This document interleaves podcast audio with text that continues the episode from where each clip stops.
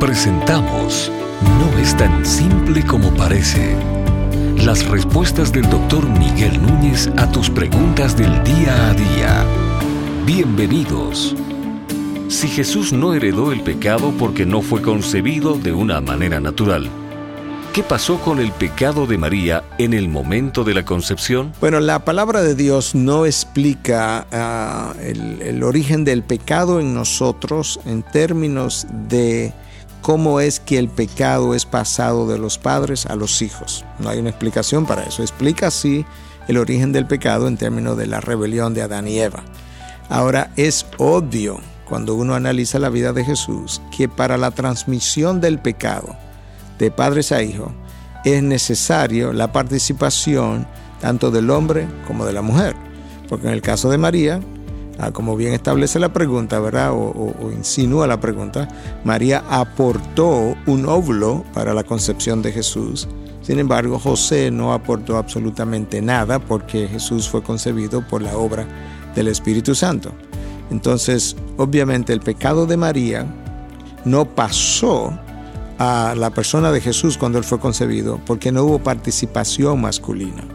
Entonces la manera como eso es um, concebido en la mente de algunos teólogos es que el pecado es pasado por el hombre hacia el hijo hacia los hijos. Uh, porque Adán era el representante de la raza humana y que entonces requiere la participación del hombre para la transmisión del pecado a los descendientes. Esa es una, eso es una idea de, en la mente de los, de los teólogos. Uh, la, otra, la otra idea que es hacia la que yo más me inclino es que el, alma de una persona resulta de la autogeneración de esa alma en el momento que el óvulo y el, y el espermatozoide se juntan. Porque no hay un banco de almas en un lugar que cuando el óvulo y el espermatozoide se juntan como que Dios va a llamar un alma de allá y la va a traer para que entre al, y forme parte de este nuevo ser, por un lado. Por otro lado, nosotros también sabemos que Dios no crea un alma nueva para que entre a ese hijo o hija, porque Dios ya terminó su creación. Entonces, ¿qué es lo que se entiende en la mente de muchos teólogos, y así es que nosotros también lo entendemos? Es que el alma resulta de una generación espontánea en el momento en que el óvulo y el espermatozoide se juntan. Dios equipó en su diseño uh, al óvulo y el espermatozoide, que en su unión esto generara un alma uh, que va a formar parte de este nuevo ser. Si ese es el caso, entonces obviamente con la no participación de José, esta alma no se generó de la manera común, de la manera habitual. ¿Por qué? Porque no hubo una participación de padre y madre, sino que el Espíritu de Jesús, por un lado, vino a habitar en este nuevo ser, pero junto con el Espíritu de Jesús había un espíritu humano en la persona de Jesús y eso le puede sonar extraño al que lo está escuchando por primera vez, pero yo quiero decirte que en la iglesia primitiva el que no creía esto era expulsado por hereje. Eh, en otras palabras, eh, Jesús, en la, persona de Jesús no hubo simplemente un cuerpo humano y un espíritu divino, porque eso no es ni 100% Dios ni 100% hombre, sino que en la persona de Jesús hubo el espíritu de Jesús y también existió un espíritu humano y por eso es que la palabra de Dios puede hablar de que Jesús crecía en sabiduría.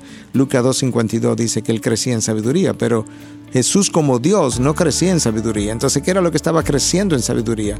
Su mente humana. En la persona de Jesús hubo una mente humana y una mente divina. Hubo un espíritu humano y un espíritu divino. Uh, y eso es lo que lo hace a él 100% hombre, porque él tuvo un cuerpo humano y un espíritu humano. Si eso te parece un tanto extraño, piensa, si eres cristiano, que en ti ha ocurrido algo similar. Tú tienes un espíritu humano, Uh, propio de ti, de tu creación, y cuando el Espíritu Santo viene a morar en ti, tú tienes ahora la tercera persona de la Trinidad que se ha unido a ti en tu interior y tú tienes entonces una participación en ese otro Espíritu divino junto con tu Espíritu humano. Bueno, en el caso de Jesús tú tienes no la tercera persona de la Trinidad, sino la segunda persona de la Trinidad que está habitando entonces junto con el Espíritu humano que formó lo que era Jesús 100% hombre. Entonces ahí está la razón de por qué entendemos que el pecado no fue pasado de María a Jesús. Ah, di una, una primera opción de cómo los teólogos lo conciben y una segunda opción que es como ah, donde yo me inclino a pensar y es que para que se produzca un alma humana pecaminosa requiere la participación del óvulo y del espermatozoide para que la generación de esa alma venga contaminada y eso no ocurrió en el caso de Jesús. ¿Estás pensando en algún tema que no es tan simple como parece? ¿Quieres saber la opinión del doctor Miguel Núñez sobre un tema en particular? Envíanos tu pregunta a través de nuestra página de internet integridadysabiduría.org. Gracias por tu gentil atención y será hasta la próxima.